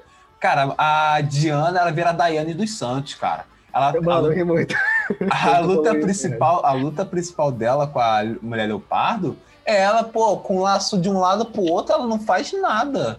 Aí você fala, cara, porra de merda, tá ligado? Ela, ela correndo no deserto, parece que ela tá numa esteirinha, tá ligado? É, cara. E é você, muito... vê que, você vê que não tem fundo. É. Cara, lembra aquela cena de Shrek 2? Que tá o príncipe. Shrek, Shrek, eu não conheço não, Shrek. Foda-se, eu não sei falar essa porra. Tá lá o príncipe no cavalinho de madeira dele e tá o cenário correndo atrás dele. É isso, cara, para mim, aquela parte ali é isso para mim, cara. Os caras não, tão, não tem um trabalho de construir o fundo, cara. Na moral, eu só não ri do, do Xerec, que o Petson falou porque eu acho que eu comi uma Xereca? Aí, né, pô, cara, então se as lutas forem minimamente boas, eu já vou ficar contente, mas eu não tenho perspectiva boa pra esse filme, não. Não sei o que, que o Tio pensa, eu acredito que ele tem uma visão cara, mais positiva. É, eu tô falando, não compare banana com maçã. Porque vamos lá. Pô, Mulher Maravilha 1984, ele pode ter sido uma escorregada, sabe? Assim como várias vezes acontece na Marvel. Tudo bem que eu acho que a Marvel nunca deu uma escorregada desse nível. Mas acontece, sabe? Então, assim, o Flashpoint. Eu não gosto do Ezra Miller no Liga da Justiça. Eu até gosto dele fora do Liga da Justiça, não como pessoa, porque ele já fez merda, mas em outros filmes, né? E eu acho que sem a direção do Zack Snyder ou do Joss Whedon, que acabou pegando ali no Liga da Justiça, é, eu acho que ele pode funcionar. O Flashpoint vai ser dirigido pelo Andy Muschietti, que é o o é o diretor do It, né? Do acho que dos dois It, mas o primeiro é o que conta porque é o que mais funcionou. É, e o, o Ezra Miller, eu acho que ele, acho que foi ele que falou que o filme vai ter uma pegada meio de volta para o futuro. Então, justamente por esse negócio de poder rebootar a, o universo e tal, eu acho que eu tenho muito interesse de ver esse filme só para ver como é que eles vão fazer isso, entendeu? Pode sair ruim, mas eu acho que ele tem potencial para ser um filme melhor, sabe? Do que a participação que o Flash teve na Liga dos X, que ele só teve para aparecer aqui, aparecer ali e acabou. Entendeu? Talvez até explique aquela aparição que ele tem no Batman vs Superman, que ele fala que a Lois Lane é a chave e tal, que ele aparece lá pro Batman o Aquaman 2 foi o que o Yuri falou. É o mesmo diretor. James Wan, tirando ali o Velozes e Furiosos 7, eu gosto de todos os filmes que ele faz. Invocação do Mal 1 e 2, é, Os Jogos Mortais 1. Ele é um diretor que ele sabe o que ele quer fazer, ele sabe o que ele quer filmar, ele tem os experimentalismos com a câmera ali. As cenas de ação do Aquaman 1 são algumas dos melhores da DC, que eles usam uns planos sequência ali naquela parte da, da Grécia ou Itália, não, não lembro exatamente. Mas então acho que o Aquaman 2 tem uma possibilidade, porque para mim foi o único universo realmente ali que deu certo, sabe? Porque foi bem construído, eles fizeram uma coisa, eles construíram Atlantis muito bem, assim, primeiro, e eles souberam abordar essa, esses efeitos debaixo d'água, esses efeitos de submersão, né? Então, acho que pode funcionar. E o Shazam, Fúria dos Deuses, que eu acho que vai ser o nome do filme, Provavelmente já aparece o Adão Negro nesse filme, para dar um, um, gancho aí pro filme do Adão Negro mesmo. É, então, talvez seja interessante, mas não sei também como é que vai ser o Adão Negro do The Rock, porque The Rock é The Rock, né? E o... Mas vai ser o mesmo diretor do primeiro Shazam, que é o David F. Sandberg. É... Ele fez o único Annabelle que presta, pelo que eu vi o pessoal falando. Eu não vi nenhum Annabelle, mas o único Annabelle que o pessoal gosta é o dele. É, o Shazam é, é um filme que eu gosto, não acho um dos melhores, eu acho que ele podia ser um pouco mais criativo, mas eu acho legal para ser aquela proposta da sessão da tarde anos 90. E vamos ver, né? Porque tem ali a cena pós-crédito do primeiro Shazam, que não dá para entender muito bem o que pode se esperar pro próximo. Mas é aquilo, eu acho que o Zachary Levi, que é o ator que faz o, o Shazam, eu acho que ele é muito carismático, foi a decisão acertada, ele é muito divertido. Eu só acho que eles têm que corrigir um pouquinho ali, né, a questão de que para mim não ficou muito convincente essa coisa de que aquele garoto é o cara que vira depois, porque o garoto é muito para baixo e o cara é muito para cima. Então, para mim, não, não, não colou esse negócio de serem a mesma pessoa, só que em corpos diferentes. Mas eu, acho que tem que melhorar essa questão da atuação do, do moleque ali e tal. Mas, cara, achei ali também um, um, um microverso ali bem interessante. Aquela pessoal ali da família do, é, adotiva dele e tal. Então acho que pode render um, um, filme bem divertido também. Mas é o que eu falei. Aventurinha. O Shazam dentro do, do universo do resto, cara, só se rebootar mesmo, fazer outra coisa, porque realmente não, não encaixa. Sabe? Eu acho que também tem uma previsão de Mulher Maravilha 3 com a mesma diretora e que vai se passar um tempo presente. Talvez se passe ali depois do, do Liga do, do Zack Snyder, né? Não sei. Então pode ser uma coisa que funcione melhor também, porque talvez vai puxar mais coisas, mas aí também não sei. Que, porra, ele vai lançar depois do Flashpoint. E aí, se o Flashpoint resetar, Mulher Maravilha 3 vai estar onde, tá ligado? Então essa que é, é a merda, essa é, que é a confusão, porque não dá pra saber. Ela vai pro céu, ela aprendeu a voar, ela vai pro céu. vai pro céu. Ah, não. que pariu. Ela vai para as Olimpíadas. tá complicado. É, ela vai, vai soltar arco à distância lá, que nem ela aprendeu na infância. Vai mudar a música tema dela, vai ser Brasileirinhos agora. Ai, meu Deus, por um segundo eu fiquei com medo no final. Porra nenhuma. Brasileirinho. Aquela música da Dayane, meu Deus do céu. Ah, sim, sim, ah, da redução, de verdade. Ela, ela... Nixon, tu pode cortar essa parte. Eu não sei, o cara foi muito bom e o Buda tá rindo, ele tá aparecendo. Estou em dúvida se corta ou não. Ai. ah, eu tenho que falar o que eu acho. Eu, eu não sei ainda, eu acho que eu ainda tô muito fixo naquela ideia lá do. do. do graphic novel e tal. A verdade é que o John esqueceu a do pergunta. próprio reboot. Não, eu, eu assim, eu sei que a pergunta é lá do, dos, das continuações, né, e tal, dos filmes. E assim, eu acho que é meio isso que todo mundo falou. O Aquaman, eu tô, tô com expectativa para ver, porque espero que se mantenha o nível. O Shazam foi o que me surpreendeu. Eu achei que seria um negócio de Nescau totalmente sem graça. Aquela lata de Nescau lá, artificial. Ia ser mas Todd, foi né? muito bom. É, achei que ia ser Todd, mas foi Nescau. Ah, o vilão do Ih, é. segundo vai ser uma vaca. E dos outros, eu não sei o que esperar, não. Do Esquadrão Suicida, a gente já deu o parecer que, assim, tomara que seja uma coisa mais, mais agressiva. O Da Mulher Maravilha, eu, eu decaí realmente com esse Mulher Maravilha 84. Não sei, vai que o Chris Pine volta de novo. Ai, meu Deus do céu, não sei o que vai acontecer. E, sei lá, cara, Super-Homem, Batman. Eu acho que, assim, existem caminhos melhores. Não sei em que nível de produção que, esses, que, que estão os filmes também. Quase nenhum. Eu acho que o, único que tá ali mais pra. na pré-produção ainda é o Flashpoint, mas pré-produção, ou seja, ainda estão escrevendo o roteiro, ainda estão decidindo. Ah, então básicas, né? tudo, pô. Tá de sacanagem. Porra. Bem, então vamos lá. Quinta e última pergunta. Vocês acham que a DCU deveria apostar mais na criação de séries do que só em filmes? Vocês teriam algum super-herói ou vilão que gostariam que tivesse uma série? Porque pelo que eu vi aqui, tá bem definidinho mesmo, é o Peacemaker, que vai ser lançado esse ano, né, em 2021. O showrunner é o James Gunn. E pelo visto também tá com a ideia de lançar a Liga da Justiça Dark e o Aquaman e o Reino de Atlante. Não sei. É, É, eu acho que esses, esses dois últimos que tu falou, se eu não me engano, não, é, não são animações, não? não sei. Eu vi assim, séries, não sei.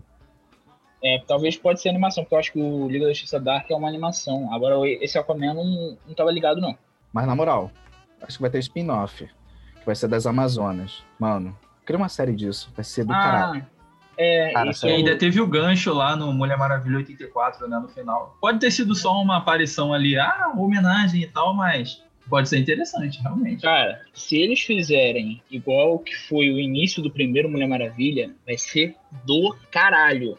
Porque eu, eu, eu tenho pra mim que a melhor parte, em termos de produção, de todo o DCEU é aquele primeiro ato de Mulher Maravilha, né, em Temesira, que mostra que, porra, você vê que parece um local real mesmo, cara. Não parece um CGI aquela porra. Cara, eles, recri- eles refizeram essa mesma porra de começar em Temícera no segundo filme. Desnecessariamente. Mas é uma das melhores cenas do filme. É, pior que eu gostei É, bastante. é, é a única boa. Cara, não sei, eu acho que. Pode sei lá, eu, não, eu gostei que, pô, já, já entendemos que, pô, é, já é o terceiro filme que elas aparecem. Só pra fazer a pontinha lá, só pra contratar a Ro- Robin Wright pra aparecer. É pra isso. Mas sabe, cara, eu acho que seria uma, legal uma série das Amazonas sem a Mulher Maravilha. Sim. Com certeza. Ou talvez Mostrando a- lá a Oh. luta dela contra os 300 lá, né? Aquilo ali foi claramente esperado lá no Mulher Maravilha 84. Que ela É. tava lutando contra os 300 e... O que, que foi aquilo lá? Eu tô O- curioso pra saber. Da, da é isso que série. eu fiquei pensando também. É isso aí. Caralho, ela, ela lutando contra os 300. Cara, esse filme é uma brincadeira. Ela apresenta uma armadura que no primeiro filme nunca foi citado, foda-se. Que ela usou pra lutar com a mulher leopardo. E vamos, Ela, e enfren- vamos criar um ela negócio aqui, enfrentou. porque não foi ela nem enfrentou- útil aquela aí, só um porra. minuto. Exato. Mano, foi, leopardo meteu foi. a mão, amassou o negócio todo, o negócio Exato. nem indestrutível. Mano, olha é, só, olha só. Ela, ela enfrentou. Ela enfrentou. Um o para-choque de. Ford K, aquela merda. Ela, cara. Puta que pariu. Ela enfrentou o Apocalipse. O Apocalipse deu um tapa nela, ela ficou sorrindo. Ela falou, porra, alguém à altura, finalmente. E ela tomou pau. Dá, mulher. Eu, ah, mesmo que ela, ah, ela tava fraca. Porra, ela tem mil anos de treinamento. Como é que ela, ela tem que ganhar mesmo todo fraca? Porra. Como é possível, cara? Aí dá uma armadura que não tem utilidade nenhuma. É só pra ficar bonitinha. Ah, consegui armadura ouro agora, gente. Tô gold, hein? É só porra. skin aquela porra. Serve é, pra nada. Skin. Mas, Como tipo... dizem, é cosmético. Mas, tipo assim, pensando em, pensando em série, série de série ou filme de alguém é, à parte, eu, eu, volto muito naquele desenho maneiríssimo que tinha da Liga da Justiça Sem Limite. Tinha nem todo fala. Mundo. muito foda. Porra muito toda. Foda. Deu até vontade de almoçar, mano. Cara, nem fala. Cara, dois personagens que eu. Três personagens que eu queria muito ver que eu gostava muito. Era a Mulher Gavião, o, o Homem Gavião, né? Eu acho que, se eu não me engano, o nome dele. É, Gavião Negro, a Mulher Gavião, Gavião Negro, aquele tem um episódio que é só sobre eles, na época do Egito ali, antigo, falando da história deles, eu acho muito maneiro. E, cara, o Arqueiro Verde, eu acho o Arqueiro Verde o pessoal mais legal que tem. Apesar de já ter tido a série dele, eu nunca vi porque é tosca, eu vi o início dela, é horrível, cara. Queria algo que fosse bom dele. Eu vi. Mano, cara, é... Olha só, ela... rapidinho, rapidinho, tem uma HQ, tem uma HQ que é muito boa, que é o Arqueiro Verde com o Lanterna Verde atravessando os Estados Unidos. Cara, eles podiam pegar essa HQ e fazer um gráfico novo dos dois. Ela é boa pra caralho. Só pega e copia, transforma em live action. Estaria perfeito. Não muda nada, ou, não muda nem o texto. Ou o Arqueiro Verde tem essa relação com a Canário Negro, né? Canário Negro já tá no universo. Já é a Journey Smollett Bell ali. Eu achei que ela funcionou perfeitamente ali no, no filme. Ah, Vijarpina, né? É, e, ah, tá. cara, assim, eu acho que tem várias HQs que são os dois protagonizando, né? Os dois fazendo missões ali e tal, como um casal. Eu acho que seria bem legal também, porque é, pelo menos quando você vê ali nos jogos do Injustice, é, em algumas HQs, eles, a química deles é muito legal, como um casal, entendeu? Então poderia dar certo isso. E rapidinho, tem um cara que eu sempre me deixou com muito mistério, cucado, que era aquele cara que não tinha face. O Questão, não sei se vocês lembram dele. Não tô lembrado. Não? Ninguém tá lembrado? Cara, pô, que pena, cara. Era, tinha uns episódios que aparecia ele de vez em quando e achava muito maneiro, porque era o um, único cara que não tinha rosto. A máscara dele era um rosto falso por cima e eu sempre quis saber mais sobre ele, eu nunca parei de pesquisar. Podia ser maneiro. Cara, o que pra dele. mim é, é a figura, assim, mais emblemática lá daquele desenho que passava antes de meio-dia. É, o Yuri já até citou aqui que é o, o Buda já até citou aqui que é o, o Ajax o Ajax para mim é assim o caçador de mais né? merece. É isso aí mesmo. Ah, porra, queria muito, mano. Algum filme com ele, alguma série, sei lá. E seria legal, pô, eu acho que assim, eles podiam fazer igual a Marvel faz, sabe? Botar para outros lugares, tipo, uma coisa mais cósmica aqui, uma coisa mais histórica ali, umas coisas assim. Pode ser com série, pode ser com filme também. Até uma porque a DC envolve lá heróis que são super overpowered, que faria total sentido contra ameaças galácticas. Sim, porra, muito. E eu acho que seria interessante. Eu acho que até debateram que podia ter um filme sobre isso, mas aí eu não sei se tá, mantiveram essa ideia. Que é, porra, mesmo que fosse um filme, mas eu acho que seria legal uma série, não sei se pela produção, a, a, a, o, os Lanternas Verdes, cara. Eu acho que o universo do Lanterna Verde rende muita coisa. Demais, demais. Muita coisa. E botar, tipo, fazer igual que eles tentaram fazer naquele filme horroroso do de 2011. Reynolds. É. Uh. E, tipo, mais, tipo, uma coisa bem produzida, uma coisa mais legal. E focando no treinamento dele mesmo e coisas assim. Ele podia até participar dos filmes ali como um crossover. Eu acho que seria bem legal. Então, cara, desses spin-offs aí que o pessoal tá cogitando e sobre o próprio futuro da DC, assim, numa coisa mais abstrata, eu acho que, sei lá, seria interessante também, assim, abraçar realmente, assim, a causa da, da animação, essa parte da, das animações da DC, que parecem ser, assim, bem empolgantes, eu ainda não vi nenhuma, mas, assim, o retorno que o pessoal tem dado parece ter sido assim uma coisa muito boa. Até o próprio desenho animado que passava, tanto da, da Liga da Justiça quanto do, do Jovem Titãs. As duas versões, tanto a mais é, americanizada quanto a parte mais animesca do que teve duas versões ali, né? Eu acho que seria interessante eles abraçarem mais essa causa da, causa da animação, que nem o, o próprio Aranha Verso trouxe. É impossível não comparar com a DC, é com a Marvel, é impressionante. É. Mas, enfim, é, voltando também lá a questão do... do Ajax. Vai, fala. Não, o foda que o do Jovem Titãs tu falou é que já tem uma série né, da Netflix. Eu não sei como é que eles iam fazer isso. Mas é, tá tudo Caraca. tão confuso que foda. Uhum. Mas enfim, aí pegando lá de novo o gancho do, do Ajax, é um personagem que eu assim, tô curioso para ver. Até no, no Snyder Cut eles falaram que vai entrar alguma coisa aí dele. E sei lá, né? Esperar para ver, vamos ver o que que acontece. É, cara, que todo mundo falou. Caçador de Marte. Só queria uma série dele. E, cara, tem muitas opções que a DC pode explorar. Supergirl, talvez, não sei. Uma série seria interessante. Um filme. Mas já tem série. A questão que, ó, Flash tem série, Arqueiro Verde, Supergirl, é, tem, tem o. Que... Leg... Tem que Lendas do Amanhã. Só que aqui é produção baixíssima, muito fraco. Queria algo bom. Pô. E é tudo, tudo adolescentezinho. É, tem que abstrair essas porras dessas séries. É. Brother, parece brother, série... Pra vocês verem, pra vocês verem. Flash, Arrow são séries de 24 episódios de 40 minutos cada por temporada. E, porra, você vê a qualidade da produção no, na armadura do Flash. É um colan. Colan safado. Porra. E, cara, uma série da, das Amazonas seria muito, muito legal. Foi o que eu salientei no início. Seria muito interessante. É, posso ir para a última pergunta? Sim. Então vamos lá. Neste ano vai ser lançado Zack Snyder Justice League, a Liga da Justiça do Zack Snyder. Qual a perspectiva de vocês para com esse filme? Já vou falando logo a minha. O ator que faz o Lex Luthor, eu acho ele um porre. Eu não sei se é o personagem mesmo do Lex Luthor, que é muito irritante, a personalidade mesmo do Lex Luthor, que é muito irritante, ou se é o ator. Eu não tive problemas com o do Kevin Spacey, é, que é do de 2009. Vai ser cancelado aí, hein?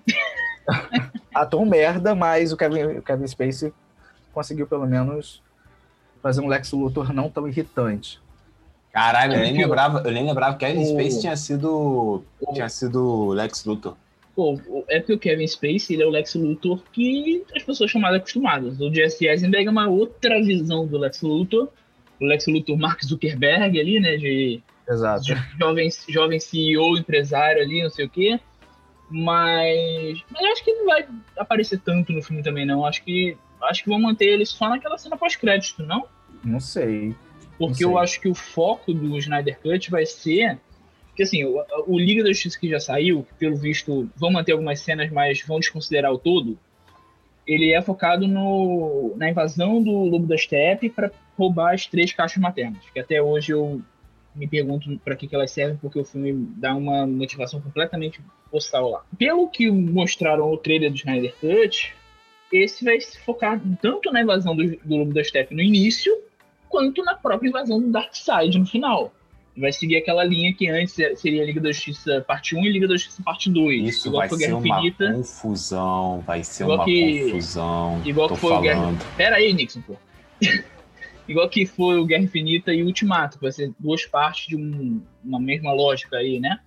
Então, no caso, a primeira parte, as duas primeiras horas, que já confirmaram que vai ser quatro horas de negócio. As duas primeiras horas seriam a parte do Steppenwolf, que seria do filme de 2017, só que mudanças. E a segunda parte seria a invasão definitiva do Darkseid.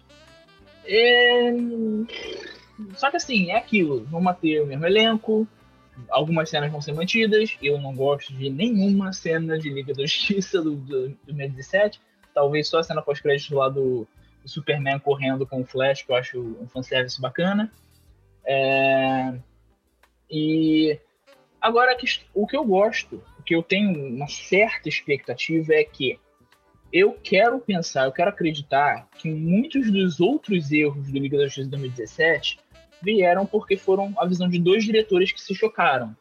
O Zack Snyder como um cara que faz coisas mais melancólicas e coisa e tal, e o Joss Whedon que fez Vingadores 1 e 2, que é, né, lúdico, colorido e caralho, pá. E aí eu espero que o Batman não continue como tiozão do pavê, igual que ele era na Liga da Justiça. Eu espero que ele continue uma, um cara mais soturno, igual que ele era no Batman vs Superman. É, com certas mudanças, né? Porque todo personagem se desenvolve. Ah, eu o Aquaman não sei o que eles vão fazer, porque o Aquaman, pra mim, não combina com o Zack Snyder, não sei. A Gal Gadot, eu acho que ela é a única que tá ali no, no, Liga da Justiça bem, assim, só que eu quero que, por favor, eles parem de citar o Steve Trevor, que o Liga da Justiça citava o Steve Trevor o tempo inteiro. É... O Flash, eu espero que ele sirva para mais coisas além de fazer só piada, porque o Ezra Miller Graças, só tá né? ali para fazer piada e puta que pariu, cara. O Flash era pra ser um cara inteligente, um cientista, um cara que manja das coisas. Ele criou o próprio uniforme, ele é quase um homem de ferro meio pobre ali, sabe? É quase um Homem-Aranha da DC. O Ezra nada carismático para fazer essas piadas. Ele faz as piadas, eu no filme eu fiquei com uma cara de bunda, completamente é. assim. Pô, é, cara, sabe? Ele não é, ele não tem, ele não tem jeito para fazer piada, ele não, não tem jeito para ser engraçado, entendeu? Então podiam botar um cara ali. A, a, tanto que as melhores cenas do Ezra Miller do primeiro, para mim, é quando ele fala com o pai dele na prisão. Sim. Sabe? Então, assim, eu, eu queria que fosse uma pegada um pouco mais assim. Não isento, é, totalmente isento de humor, mas sabendo onde colocar, igual que a Marvel geralmente sabe, né? Mas. E agora o Cyborg. Eu espero que ele seja um pouco mais consistente, porque no Liga da Justiça, uma hora ele tá emo, depressivo, outra hora ele tá fazendo piadinhas com o pessoal e, tipo, sei lá, cara, tenha uma consistência no seu personagem, enfim, entendeu? Não, não, sei. Mas eu. E, assim, a questão da CGI eu sei que não vai mudar, pelo que eu vi, porque até o novo design do Steppenwolf tem mais CGI do que já tinha, por causa da hum. armadura dourada que ele vai ter agora, e eu não sei por que botaram uma armadura dourada e reluzente. Sabe o que me lembrou no trailer? Deuses do Egito. Ah, não, meu Deus. Caraca. É, porque o Deuses do Egito tinha aquela coisa, né? Aquela fixação por armadura dourada de CGI. E... Não é tão ser engraçado. é, então. E vai, o Steppenwolf vai ser assim. Aí o Darkseid, que seria, digamos, o Thanos da DC. Vamos comparar assim pelo que o trailer saiu, ele parece mais um vilão de Power Rangers, assim, igual que o Apocalipse foi no Batman vs Superman, igual que o próprio Lobo da Steppe foi no Liga da Justiça. Então, assim, cara, é, é aí que tá. Onde é que a gente vai ter conexão com esses personagens? Vai ser um filme de quatro horas. Ou uma minissérie de quatro capítulos de uma hora cada, não sei, eles ainda não decidiram isso. Ah, Mas, porra, a Marvel, o três horas de Ultimato, já pesa um pouquinho, pô, pelo menos a gente tem uma conexão com os personagens. Cara, nesse a gente não tem conexão com ninguém, sabe? É todo mundo, como eu falei, marrento, sendo mais uma action figure do que um personagem, entendeu? Então, e aí? Aí vão usar a Amy Adams, a Diane Lane pra humanizar mais o Superman, mas o Harry Cavill vai estar com aquela mesma cara de sempre, sabe? Pelo menos vai ter, eu acho que não vai ter aquela Será que ele vai estar com bigode de novo ainda? Ou ele vai raspar dessa vez? É isso que eu ia falar. Porque, porra, não sei. Não sei o que, que eles refilmaram, o que, que eles deixaram mesmo, assim. É... É, eles chegaram a fazer algumas refilmagens? Acho que sim, cara. Porque eu, pelo que eu vi, eu acho que o, o Vulco do William Dafoe lá do Aquaman, eu acho que vai fazer uma participação nesse filme também.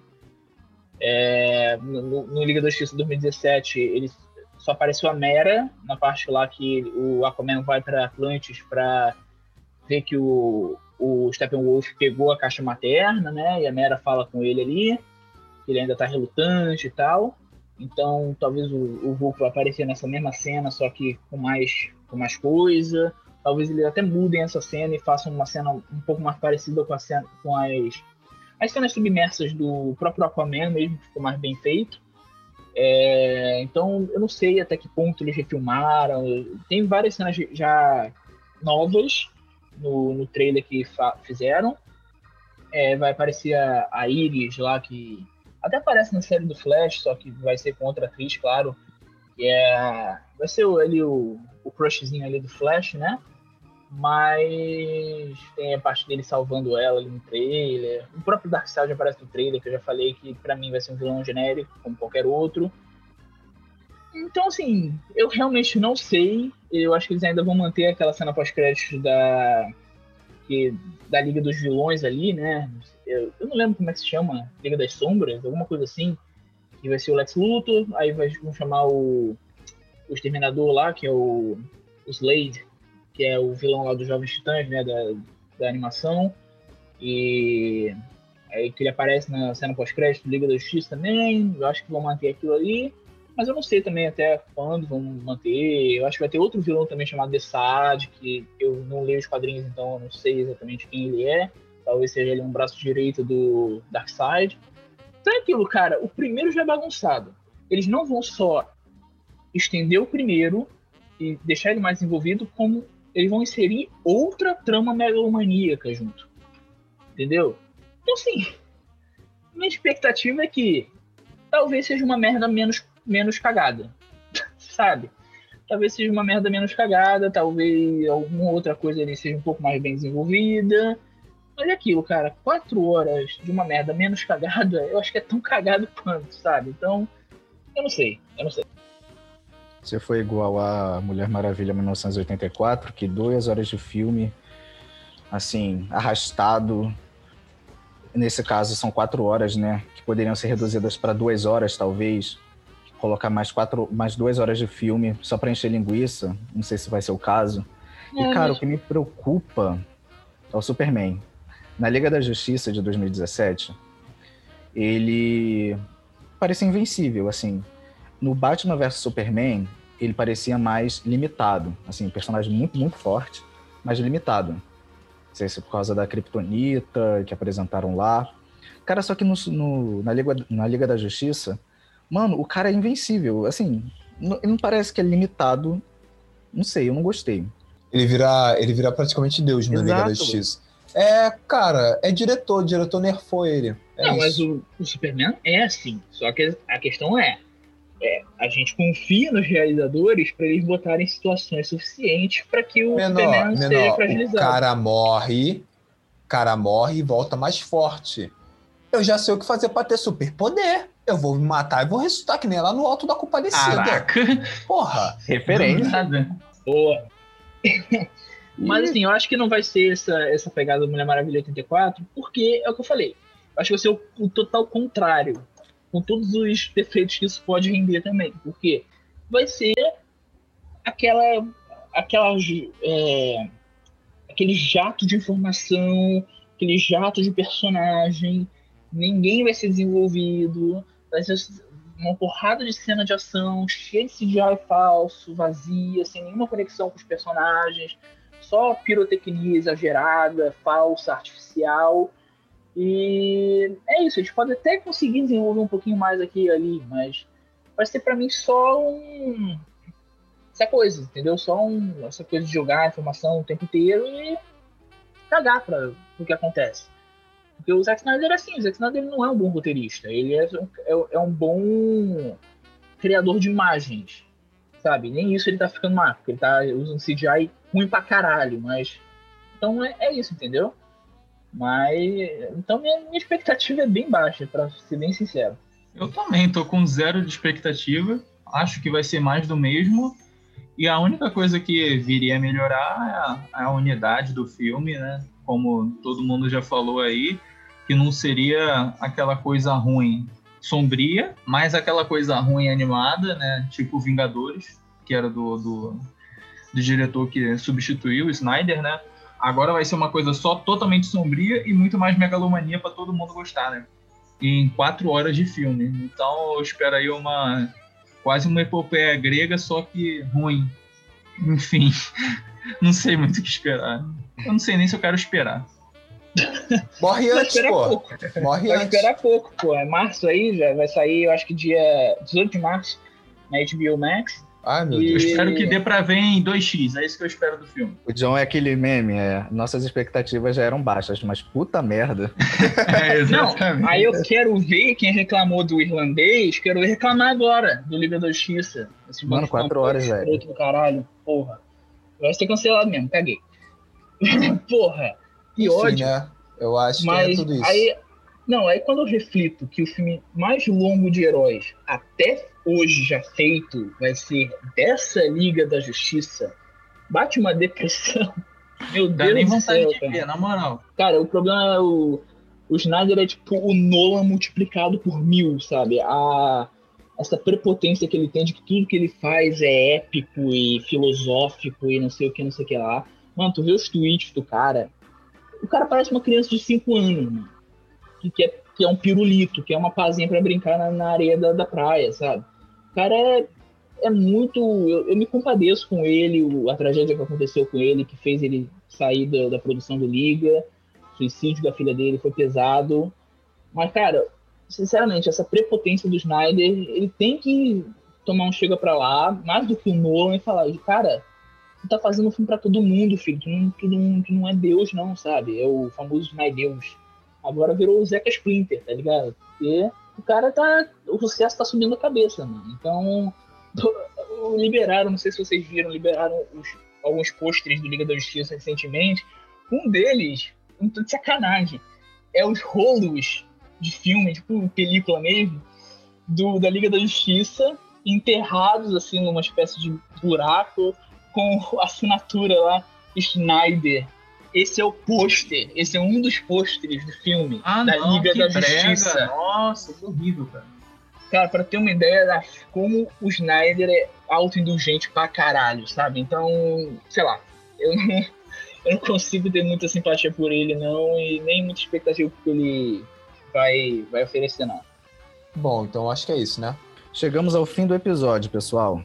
Espero que tenham gostado e que tenha sido proveitoso para as suas células nervosas. Não esqueçam de curtir o nosso podcast e nos seguir nas redes sociais. Nosso Twitter e Instagram é arroba de quatro na mesa. O 4, lembre-se, é um 4 número e é tudo junto, de quatro na mesa. Então é isso, pessoal. Então, tchau, semaforontes. Valeu, galera. Boa semana aí. A Valeu, valeu. Até o próximo episódio.